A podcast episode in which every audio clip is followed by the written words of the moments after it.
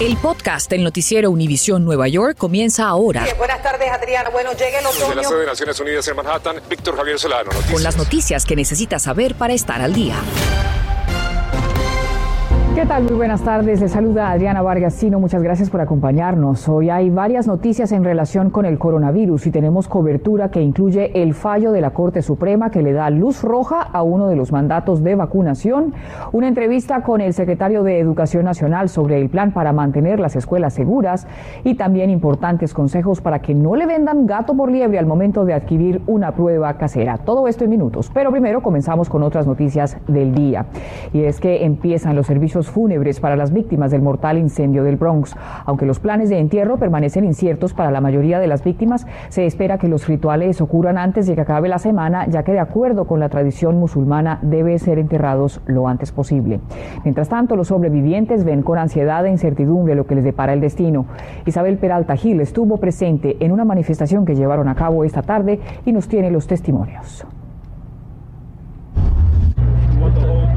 Pesar de que algunos nos comentaron haber recibido toda la ayuda necesaria, otros, como Chanel y los siete miembros de su familia, no viven la misma realidad. Tengo mi mente con, con la voz de esa persona. Y es por esto que hoy llegaron cerca a este lugar donde recuerdan a sus vecinos fallecidos para, entre otras cosas, pedir respuestas. Claro que queremos respuesta porque es que... Eh, eh, pasaron irregularidades. Pero el sonido constante de falsas alarmas no es la única queja. Muchos de los que se reunieron esta tarde en frente de su edificio exigen cuentas por las 17 muertes, heridos, a la vez más ayuda económica. ¿Usted piensa demandar? ¿Perdió propiedades? O Claro, propiedades perdimos porque nosotros echamos agua, nosotros no pensamos en nada. ¿Y quién va a pensar en material? Pero otros de sus familiares piden otro tipo de ayuda. Por más que tú quieras verte como tu casa, eh, no, no es casa más. Otro lugar permanente para vivir, ya que entre otras carencias, la calefacción aquí, dicen, no funciona. Pero teniendo que regresar aquí todos los días y prácticamente, ¿qué me garantiza a mí que eso no va a suceder? ¿Qué me garantiza a mí que la estructura está bien? Y es por esto que aunque hoy colocaron ventanas de madera en algunos apartamentos y elevaron globos en memoria de las víctimas. Una experiencia que esto me va a durar a mí por mucho tiempo, mucho tiempo. Yo no había vivido nunca una situación así. ¿Quieren mudarse de aquí? Yo no duermo, yo no duermo. Y es que además de tener que enfrentar un futuro incierto, también para muchos de estos sobrevivientes tienen que enfrentar la ansiedad y los malos recuerdos de esa experiencia traumática, a tal punto que muchos no pueden venir a este altar. Desde el Bronx, soy Isabel Peralta Hill, Noticias, Univisión 41. Muy impactante todo. Gracias a nuestra Isabel. Y continúan los actos de violencia en la ciudad de Nueva York. Hoy realizan una vigilia para la cajera de un restaurante de comida rápida y además la policía revela un video de otro ataque a una mujer en las calles del Bronx. Filippo Ferretti en vivo desde East Harlem nos cuenta cuál es el plan para combatir esta problemática. Adelante, Filippo. ¿Qué tal? Muy buenas tardes, Adriana. En tan solo minutos empezará aquí la vigilia para poder recordar a Crystal Nieves, eh, la muchacha de 19 años que el domingo falleció en este Burger King donde estaba trabajando. Eran las 12 y 45 de la noche. Un joven entró y quiso robarle 100 dólares. Esto es lo que pudo llevarse y se fue disparándola. La muchacha eh, falleció aquí. Eh, autoridades locales también eh, autoridades religiosas se están reuniendo para poder recordarla y sobre todo para poder pedir un alto a la violencia que como podemos ver es un sinfín aquí a lo largo de toda la ciudad. Hay muchos planes eh, de la nueva administración del alcalde Eric Adams, sin embargo los actos de violencia siguen. Como tú decías, hay también un video del, del departamento de policía aquí de la ciudad de Nueva York que muestra cómo dos personas atacan a una mujer de 28 años.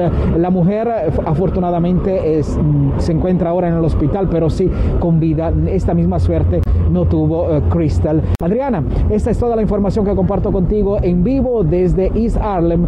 Yo soy Filippo Ferretti. Seguimos con más con nuestro noticiero Noticias Univisión 41.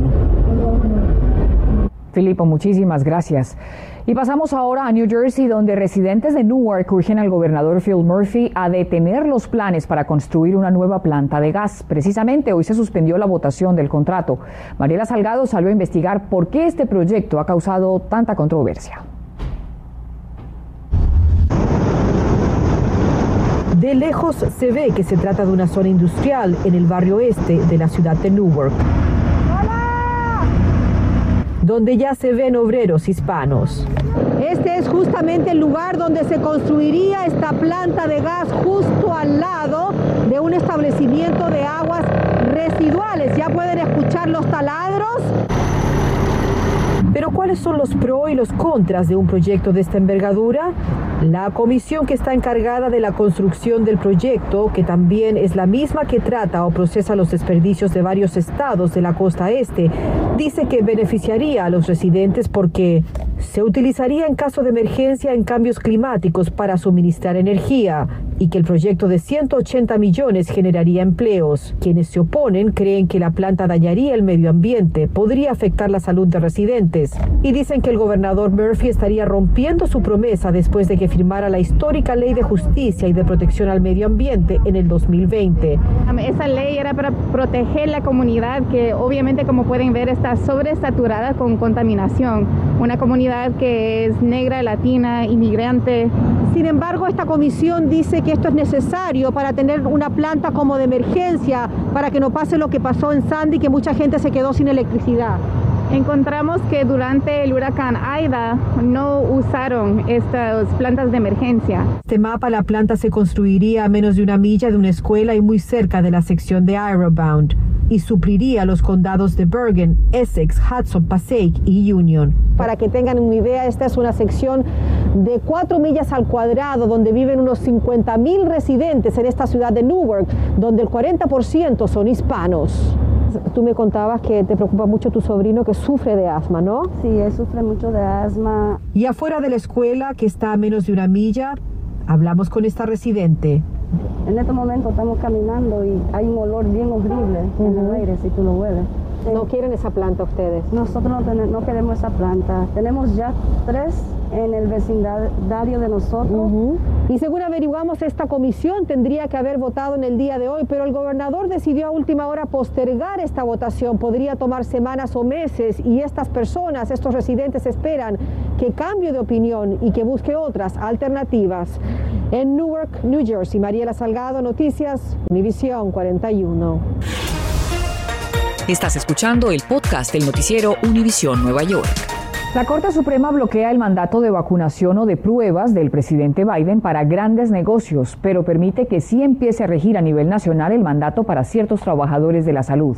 La regulación entra en efecto de inmediato e impactará a empresas con más de 100 empleados, es decir, a más de 80 millones de personas. El fallo no incluye a trabajadores de la salud. Y el gobierno Biden anunció en las últimas horas que enviará 10 millones de pruebas rápidas y PCR para las escuelas cada mes para mantener las aulas abiertas. ¿Cuándo llegarán a nuestra área y cómo deberán ser usadas? Sobre el tema conversamos con el secretario de Educación, Miguel Cardona. Secretario Cardona, bienvenido una vez más a Univisión. Muchas gracias por su tiempo. ¿Cuándo puede la comunidad educativa de Nueva York, el distrito más grande del país, por supuesto de New Jersey, esperar recibir ya en sus manos estas pruebas que ustedes han dicho adicionales? El plan del presidente de aumentar las pruebas de COVID-19 de 10 millones de ah, exámenes ah, va a empezar la semana que viene y el próximo, la próxima semana en enero, porque sabemos que es importante tener los niños dentro del salón y también es importante tener las estrategias necesarias para mantener las escuelas saludables. Estrategias como la mascarilla, las vacunas y también las pruebas. ¿Cuáles son esos lineamientos que ustedes dan a las escuelas a nivel nacional sobre el uso de estas pruebas? ¿Sugieren que sean con qué frecuencia? ¿Cuándo usar las PCR? ¿Cuándo las rápidas? ¿Cuáles son esos lineamientos? El CDC se encarga de las reglas sobre eso, pero lo que yo he visto que trabaja bien es tener las pruebas listas cuando si alguien tiene síntomas o si quieren usar el, programa Test to Stay que se recomienda. Eso es para la gente, las personas que no tienen vacuna, ah, para que no tengan que estar en cuarentena por tanto tiempo, pueden cogerse una prueba y si salen negativos y no tienen síntomas, se pueden quedar. Uh, para nosotros es, es, importante tener pruebas, pero también no, no pienso que es necesario todos los días tener pruebas para los niños, no es necesario. ¿Qué dice usted a aquellos que piden que las pruebas sean obligatorias, secretario Cardona? Yo entiendo, hay mucha preocupación, y, ah, pero también quiero que, que entiendan que en los supermercados nosotros nos eh, eh, eh, esperamos que todas las personas que entren ahí tengan una prueba todos los días. Tenemos que darle la oportunidad a los niños que entren Ah, para que aprendan dentro del salón. Ah, sabemos que aprenden mejor ahí y que tienen los recursos necesarios en las escuelas para poder seguir adelante, no solamente académico, pero también emocionalmente. Ah, ahí es donde muchos niños comen su desayuno y su almuerzo. para mí no es necesario darle la prueba a todos los niños todos los días. Eso, eh, eso no es necesario. Allí nuestra conversación con el secretario Cardona. Entre tanto, enfermeras del Hospital Jacobi en el Bronx salieron hoy a protestar para exigir mejores condiciones laborales que también beneficien a los pacientes. Una de las quejas fue que 40 pacientes en la sala de emergencia tuvieron que esperar por camas en esta semana. También reclamaron que pacientes con COVID-19 no son aislados correctamente. Necesitamos ayuda, no, no tenemos eh, suficientes empleados para defendernos con esta pandemia. Necesitamos más support y, la guardia, eh, si mandan la, Guardia Nacional es mejor porque lo ayuda a nosotros con el trabajo. Para mí es, suficiente. Yo, yo soy militar también y te digo que necesitamos ayuda porque los pacientes y las enfermeras están en riesgo aquí. Miembros de la Asociación de Enfermeros dijeron que no es posible asignar a una enfermera el cuidado de 20 pacientes. Bueno, y ante el aumento, les decíamos, de casos de COVID-19 en el país, pues surge una alerta también por el incremento de pruebas caseras falsas en línea. Nuestra Damaris Díaz nos dice cómo evitar ser víctimas de estafadores. Con el aumento alarmante de casos de COVID debido a la variante Omicron, la recomendación de los expertos es hacerse una prueba regularmente. Pero con la escasez de kits caseros como este, en farmacias locales como esta, que es la tercera que hemos visitado en el día de hoy, comprar una prueba en la web parece ser una buena idea, pero ojo, hay que tener mucho cuidado. Los estafadores se están aprovechando de la demanda tan alta de obtener test caseros de COVID-19 y han instalado sitios web falsos, ofreciendo pruebas que no tienen o peor aún, vendiendo kits de pruebas falsas, según advierte la Comisión Federal de Comercio y el Departamento de Agricultura de los Estados Unidos. Así que le vamos a enseñar cómo evitar caer víctima a las estafas cuando busquen la web test caseros como estos.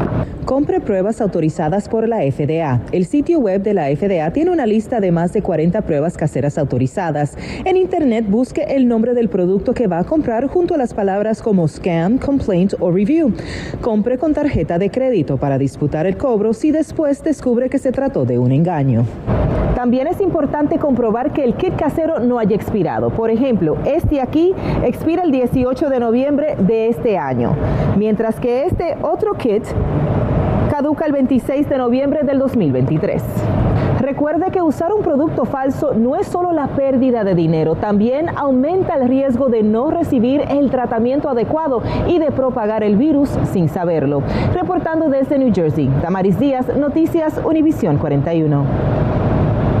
Muchas gracias, Damaris. Y hablando de pruebas, el presidente Biden anunció esta semana que las aseguradoras privadas deberán cubrir las pruebas del COVID-19. Pero ojo, porque deberá guardar muy bien su recibo para ser reembolsado, porque hasta el momento no se ha aclarado la forma de reembolso ni tampoco la fecha en que va a recibir su dinero de vuelta. Gracias por escuchar el podcast del noticiero Univisión Nueva York. Puedes descubrir otros podcasts de Univisión en la aplicación de Euforia o en univision.com diagonal podcasts.